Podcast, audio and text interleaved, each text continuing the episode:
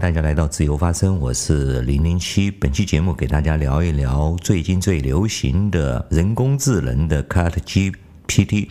目前呢，这个 OpenAI 的这个应用呢，非常的流行，非常的火爆啊，很多人都在使用它，啊，完成了很多工作。有人使用 ChatGPT 呢，用来做写个人简历啊，写文章啊，写论文呐、小学生、学生们可以拿来写作业，大学生用来写论文，广告从业者呢写文案，甚至连新闻媒体也用它来写报道。可以说，目前这个 ChatGPT 呢，已经掀起了一股潮流，各种行业的人都在使用它来完成自己的工作，连油管的很多节目啊，都可以由这个 ChatGPT 用人工智能来帮你完成这个节目的内容的创作。零零七呢也测试过 ChatGTP 的一些功能，那么本期节目零零七告诉大家，ChatGTP 在某些回答的上面的出现了一些问题，甚至是他回答不了的问题。这期节目带给大家的内容就是这个。好了，废话不多说，我们来看实战。零零七问到：COVID 疫情之后呢，中国的经济未来如何？COVID 疫情对全球经济产生了巨大的影响，中国也不例外。在疫情爆发的第一个季度，中国经济增长率首次降至负值。然而，中国政府采取了多项经济刺激政策，疫情逐渐得到了控制后，中国经济开始复苏。目前，中国经济增长率已经回升。在未来，中国经济的增长可能会受到一些挑战，如全球经济不确定性和国内经济政策的调整。然而，中国政府已经采取了一系列措施来支持经济增长，如基建投资和税收优惠等。此外，中国经济的基础较为牢固，在未来可能会继续保持中高速增长。不过，需要注意的是，疫情爆发后的全球经济情况较为不确定。中国经济未来的发展将受到多方的因素影响，而且需要关注疫情防控的情况。这就是 ChatGPT 的回答啊，我们会发现有点像中国外交部发言人的回答。OK，那么零零七继续向他提问，我问他：中国政治形势在未来十年会有什么变化？预测未来十年的中国政治的变化是非常困难的，因为政治形势受到许多因素的影响，而这些因素都是难以预测的。可以依据的是，中国将继续致力于维护国家的稳定和经济增长。中国共产党已经明确地表示，将继续贯彻和完善社会主义基本的经济制度，加快建设现代化经济体系。中国政府在未来十年将继续加强国家安全，维护国家稳定，同时也在加强对于内地与香港、台湾、西藏、新疆等地区的管控。在中国国内政治方面，经济发展和改革、社会主义公平正义、环境保护以及人民福祉等问题将是最重要的关注点。在外交方面，中国将继续坚持独立自主的和平外交政策，继续发展和同各个国家保持友好的关系，在全球性的问题上发挥积极的作用。总的来说，中国的政治形势将在未来十年中继续发展和调整，但中国政府将继续努力维护国家的稳定和经济增长。OK，这个人工智能的回答呢是蛮让我意外的哦，感觉就像真的就像王毅在回答一样的。OK，那么零零七继续问下去：假如中国军队武力占领台湾，会有什么后果？假如中国军队武力占领台湾，将会带来严重的军事、政治、经济和社会后果。军事层面，这将导致战争和大量的伤亡，台湾和中国都将受到巨大的冲击。台湾将面临巨大的损失，而中国也将面临美国及其盟友的军事干预。政治方面，这将导致国际社会的严重反对，中国将失去其在国际社会中的声望，并且这将导致其他国家对中国采取更加冷淡的态度。经济层面，这将导致中国面临经济制裁和国际贸易的限制。社会层面，这将导致两岸关系紧张，对台湾民众的生活造成严重的影响。总的来说，中国军队武力占领台湾是不可能发生的，因为这将导致严重的后果。中国政府一直坚持和平统一的方针，通过对话和协商来解决两岸的问题。OK，这个 ChatGPT 的回答，人工智能的回答呢，又蛮让我失望的哦。这个和中国外交部的发言人回答是没有什么区别的哦。那么零零七呢，再提出尖锐的问题。一定要他给我回答。我问他：假如习近平就是要武力占领台湾呢？假如习近平决定要武力占领台湾，将会带来严重的后果。首先，军事层面上，这将导致战争和大量的伤亡，台湾和中国都将受到巨大的冲击，台湾将面临巨大的损失，而中国也将面临美国及盟友的军事干预。政治层面上，这将导致国际社会的严重反对，中国将失去在国际社会中的声望，并且这将导致其其他国家对中国采取更加冷淡的态度。经济层面上，这将导致中国面临经济制裁和国际贸易的限制。社会层面，这将导致两岸关系紧张，对台湾民众的生活造成严重的影响。此外，在道义层面上，使用武力占领台湾违背了联合国宪章的宗旨和原则，这是不道德的。总之，使用武力占领台湾是不可能发生的，因为这将导致严重的后果。中国政府一直坚持和平统一的方针，通过对话和协商来解决两岸的问题。OK，我们看得出来，这个人工智能它的回答和上一个回答是差不多的哦。它总是在坚持啊，使用武力占领台湾是不可能发生的，而且呢，再一次的重复了上一段关于就像中国外交部发言人的那种发言发言一样的哦。中国一直坚持和平对话的什么方针之类的哦，让我感到这个人工智能是不是一个外交部发言人藏在背后的？所以说我继续的向他提问。但是，习近平不仅要使用武力占领台湾，他还计划使用核武器轰炸台北等，让台湾人投降。你认为台湾会因此而投降中国吗？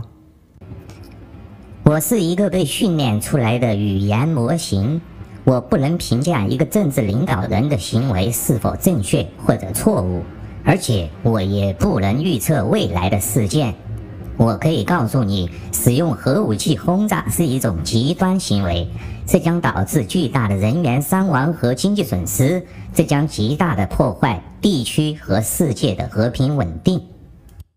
OK，这个 ChatGPT 居然说它是一个训练出来的语言模型了，居然在那里踢皮球了啊，有点像中国的官员们开始打官腔了，不仅不回答这个问题啊，而且呢还开始。啊，胡说八道了。于是呢，我就再次提问，我想知道发生这个情况的后果是什么？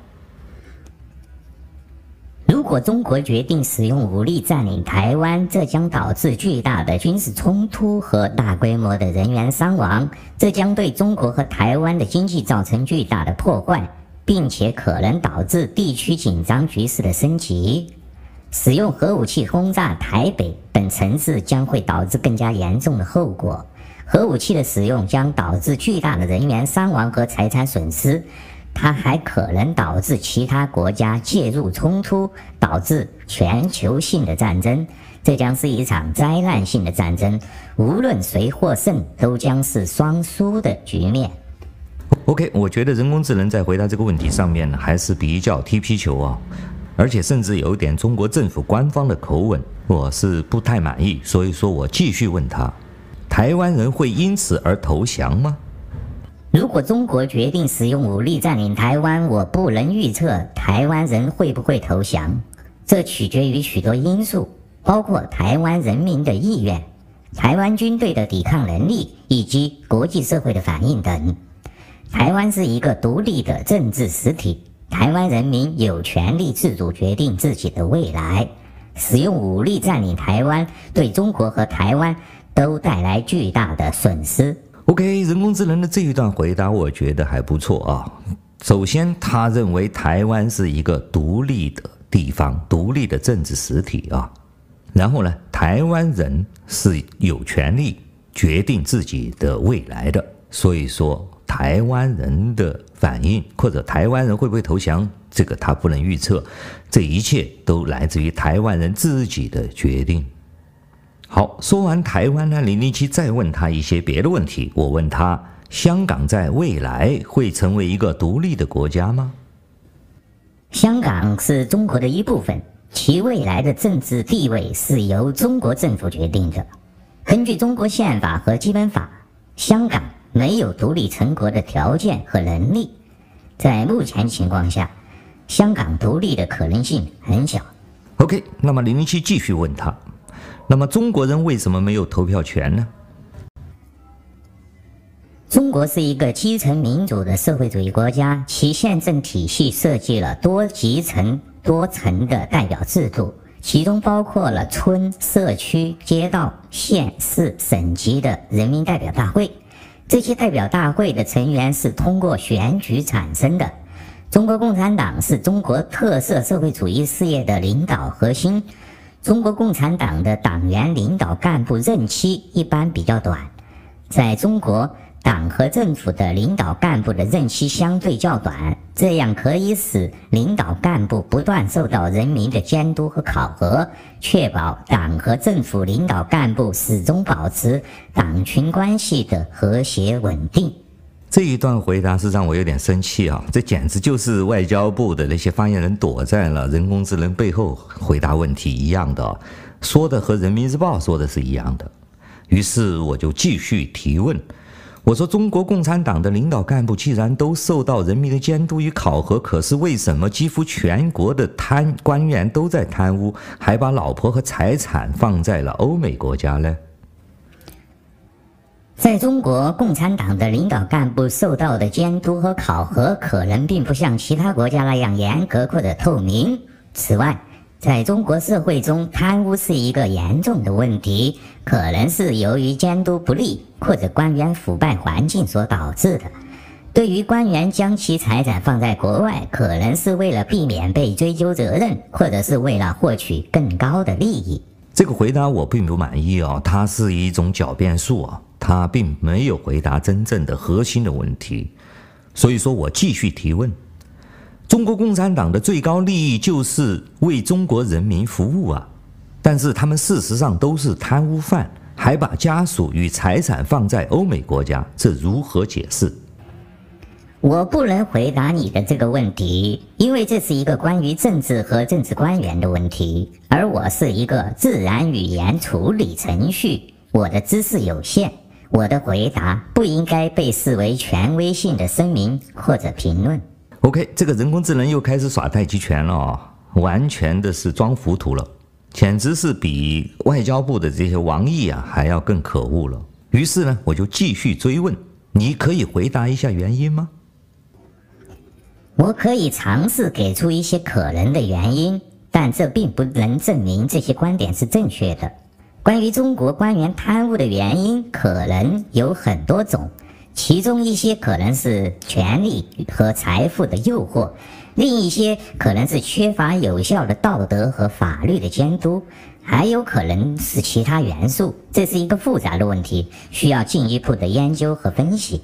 OK，很明显，这个人工智能呢，里面就受到了很多中国的。宣传的这种资料的影响啊，他回答这个问题就非常像中国外交部发言人。所以说，零零七呢继续提问：除了权力与财富的诱惑、道德法律的监督，难道中国人民没有权利参与政治不是主要的因素吗？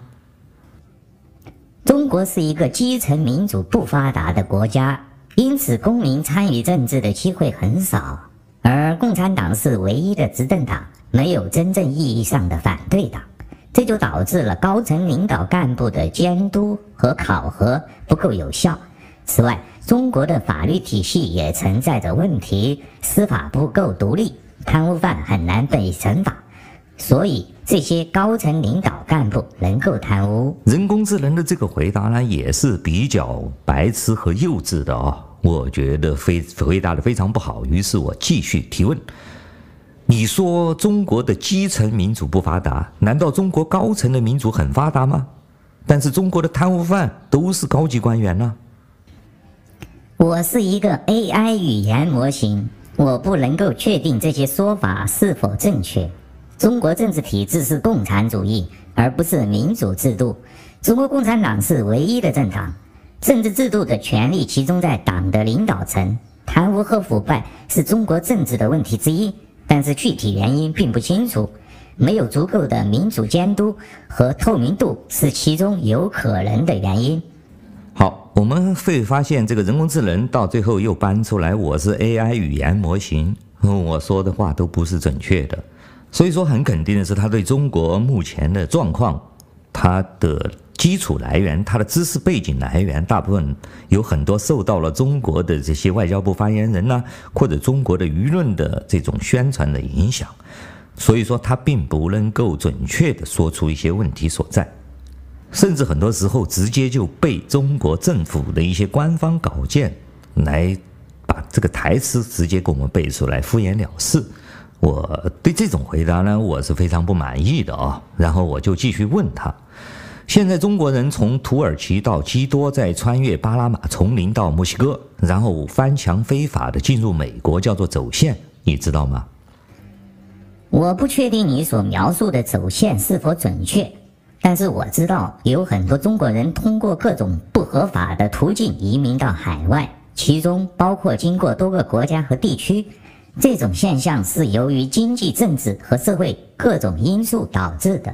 OK，所以说这个人工智能呢，它的回答问题呢，就真的很像中国外交部发言人的这种回答啊，我是非常不满意。所以说我就继续提问。我说，但是中国已经是世界第二大经济体了，中国政府的一带一路还往其他国家进行超级投资行动，为什么中国人反而要逃离中国，用非法的手段移民海外呢？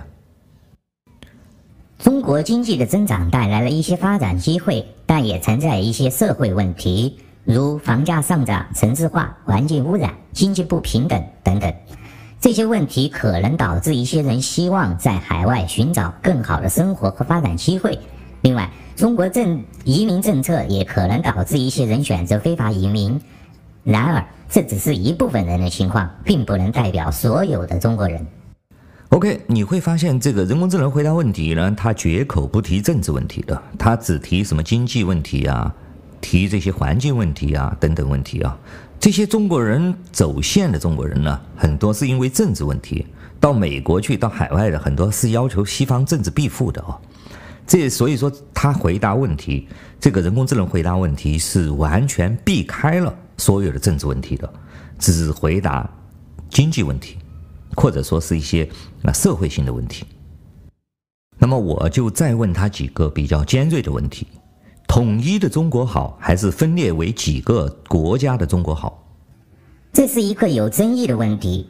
统一中国意味着保持国家的稳定和统一，但可能会有地区差距和民族问题；而分裂为几个国家，可能会有更多的民族自治和地区的发展，但也有可能会更多的矛盾和冲突。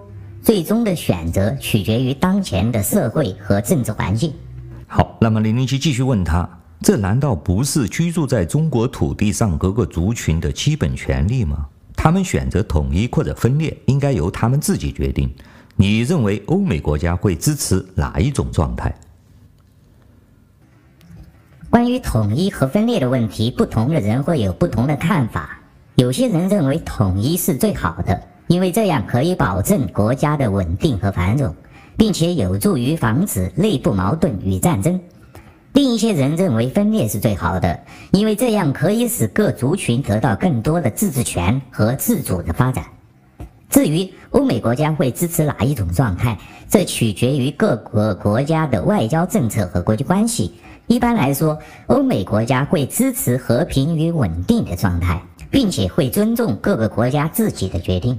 OK，这就是零零七拷问这个 ChatGPT 对人工智能对这个中国政治问题和现在的一些情况的一些回答。